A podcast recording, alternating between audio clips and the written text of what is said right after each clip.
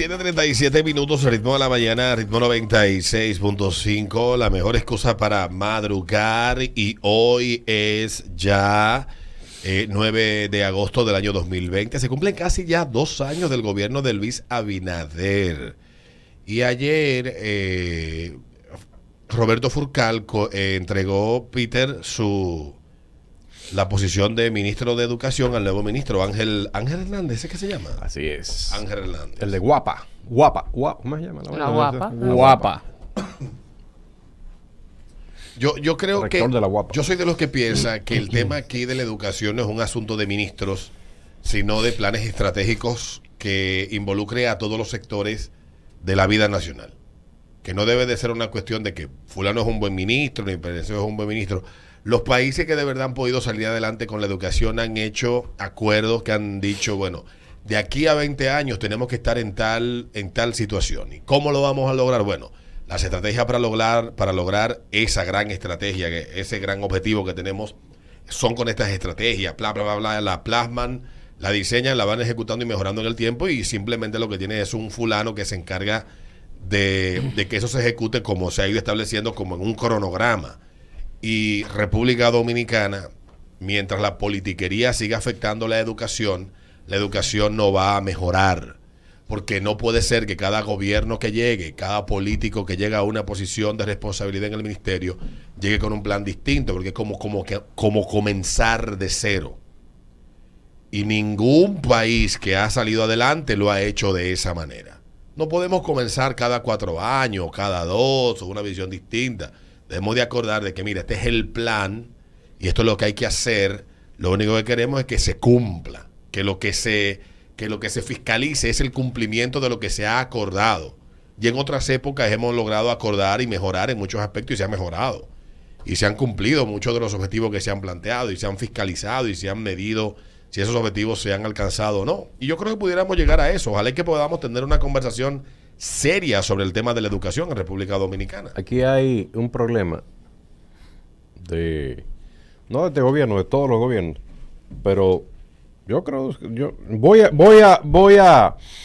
A entender que yo estoy equivocado. A nosotros nos vendieron Pero- a Furcal como que él era el que más sabía y que era el que mejor lo iba a hacer porque él era doctor en educación. Pero es que ahí De entrada está, yo me di cuenta de que él no iba a resolver nada. ahí donde está la confusión de todo el mundo. Sí, yo te digo. Porque no se supone que hay un gobierno central que tiene diseñado el plan estratégico para cada institución de lo que se va a ejecutar. Usted lo que necesita es un ejecutor, sea Alberto Vargas, sea Roberto Furcal. Mire, esto es lo que usted va a hacer ahí. Ese es el plan a ejecutar. Se, supo- se supone, no es que yo como, como, como ministro de Educación llevo mi propio plan, se supone que eso está diseñado de hace, antes de ganar la- las elecciones. Pero no estoy hablando de Roberto ni de este gobierno, estoy hablando de todos. Entonces la percepción que tengo es que el- la persona que pongan en cualquier institución es, mira, esa institución ahí resuelve, Haz lo que tú quieras. haz lo que tú quieras. sea, no hay nada, no hay nada. Eso es lo que yo percibo. Yo no sé si hay algo. Mira, hay uno de los ejemplos que yo más, eh, más interés me genera y es uno de los que le he puesto mucha atención en los últimos años a estudiar, es el de Lee Kuan Yew, que fue el primer primer ministro que tuvo Singapur, que se encargó Singapur, Singapur, de recibir un pantano y convertirlo en una de las naciones más prósperas y pujantes y más ricas del mundo en menos de 30 años. O sea, ahí está el ejemplo de Singapur que aparece en primer lugar en todas las, las en, todos los rankings que usted pueda hacer de, de libertad económica. O sea, te puede decir, bueno, en Singapur hay un estado que es demasiado rígido en cierto, cierto tema. Lin Kuan Yew tampoco fue un gran eh, símbolo o, o de, de la, de, ciertas libertades. Bueno, él estaba claro de que para él lograr eso tenía que hacerlo de una manera poco ortodoxa y entendible para los que vemos la libertad como, como aquello donde ningún individuo es responsable de nada de lo que hace y al final no se puede hacer nada, porque todo el mundo quiere hacer lo que le da la gana. Y para tú lograr una nación próspera o un país que pueda lograr sus objetivos, tiene que haber compromiso y tiene que haber también un régimen de consecuencias que se cumpla. Pero también deben de estar los mejores en las posiciones y los planes claros. Y eso fue lo que pasó con Singapur. Es interesantísimo leer o hay un montón de documentales que cuentan la historia de ese país. En una entrevista a Lincoln Jub le preguntan que por qué es tan severa la pena, eh, la pena de, de- de- de meter droga, cuando te agarran con droga en Singapur, depende la cantidad, pero de un gramo para arriba, la pena es muy severa. Hasta la pena de muerte, dependiendo la cantidad. Y él dice, bueno, el problema es que la pena tiene que ser proporcional al daño que provoca la sustancia al individuo. Y si yo no, y si nosotros como sociedad no tenemos un castigo que sea lo suficientemente ejemplarizante, vamos a tener entonces nosotros a una sociedad destruida porque las drogas no solamente destruyen al individuo que la consume, sino la familia de la que él forma parte, destruyen los valores y la unión de esa familia. Y él hizo una serie de cuestiones. Usted puede estar o no de acuerdo con él, pero ciertamente es un país que uno puede poner de ejemplo en muchas cosas. Y nosotros desearíamos, con el éxito económico que ha tenido República Dominicana en los últimos 40 años, la situación educativa debería estar aquí a otro nivel y no ser la mierda de educación que tenemos Sí. Parecernos más a Costa Rica y menos a El Salvador o a Honduras, que es lo que parecemos. Entonces, eh, yo creo que en gran medida ha sido la politiquería, comenzando por el sindicato de profesores y pasando por eh, muchos de los ministros que hemos tenido, que han tenido más en la cabeza a ese ministerio como un gran centro de acopio y politiquería y, y de hacer favores y ayudar amigos a través de contratas y vainas, que con el centro, el epicentro, quien debe de ser el, la- la- el gran protagonista de todo esto, que es el estudiante. Yo estudié en una escuela pública, a mí nadie me puede contar ni decir escuela y liceo público.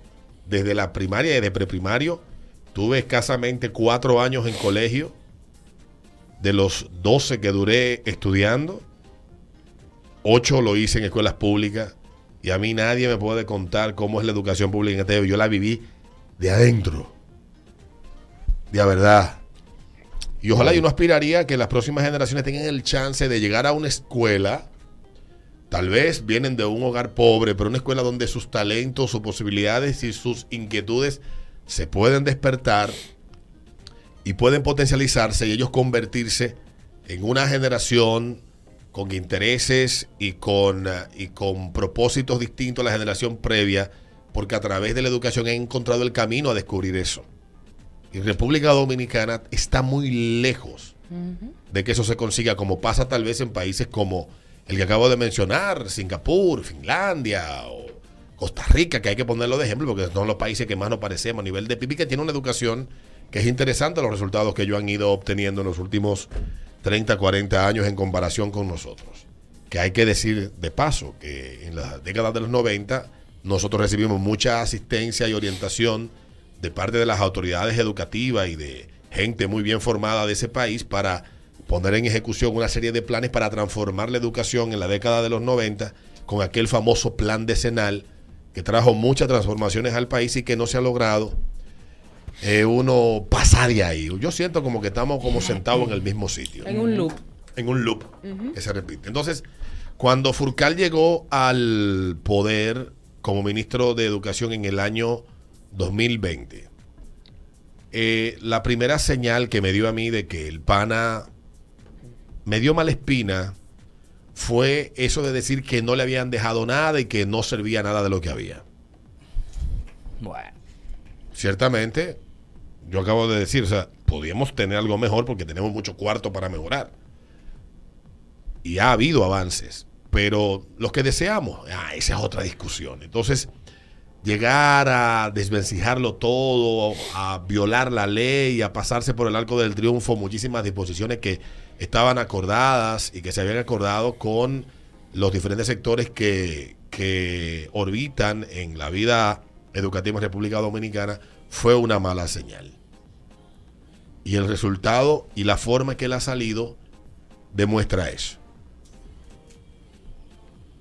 Ojalá por lo menos le vea una actitud a este caballero ahora diferente a la que le vimos a Furcal en un principio. Él creía que iba a ser el redentor.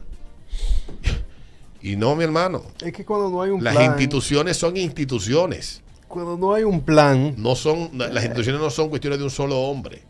Son la sinergia de muchas voluntades que se dan para que se cumpla un objetivo. Y Furcal llegó como una tromba marina, como un huracán a llevárselo todo. Yo lo escuché en un programa de radio a él luego de que se habían nombrado a los directores distritales, como establece la Ley General de Salud, por concurso, a partir de sus capacidades y de su y de su y de su tiempo en el servicio educativo, que eso lo había hecho el PLD para cerrarle las puertas al que viniera después que él quería gobernar y dirigir con su propia gente. Canceló a todos esos directores que habían ido a concursos de oposición, que ganaron los concursos a través de ternas en todo el país. Fue todo el mundo mandado para su casa y en cada regional, que son 18 en el país, puso a un compañerito, amigo de él, posiblemente bruto, desactualizado,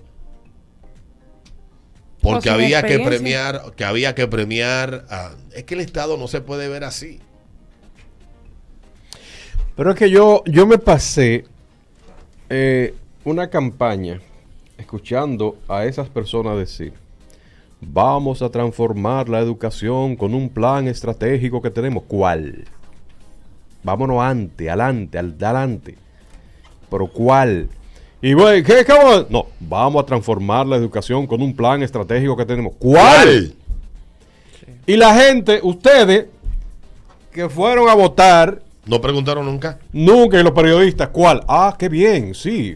Eh, entonces, eh, eh, nunca dijo, ¿cuál es el plan?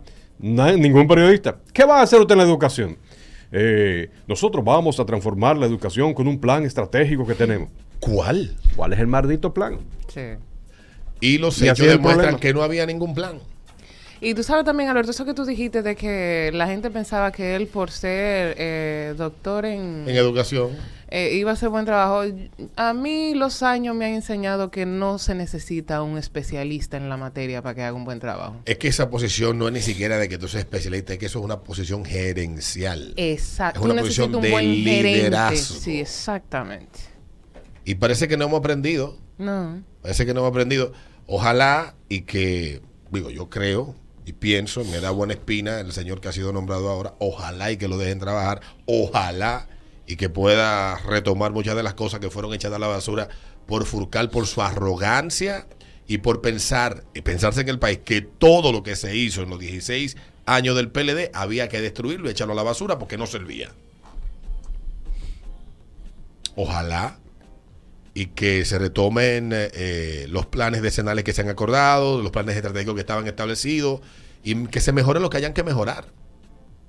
Porque de la única manera que aquí nosotros vamos a poder ver avanzar la educación es cuando aparezca de verdad el compromiso de todos los políticos de que la educación, de que no es, como dicen algunos, no, no es adoctrinar cerebros en las escuelas para que terminen siendo peones, trabajadores de zona franca, gente frustrando, no.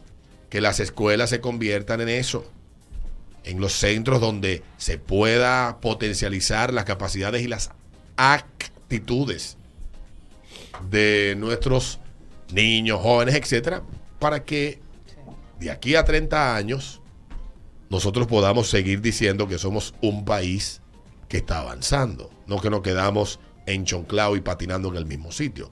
Porque déjenme decirle que bastante cara que nos sale la educación a nosotros. Bastante cara para los resultados que estamos teniendo. Son las 7.51 del ritmo de la mañana. En el ritmo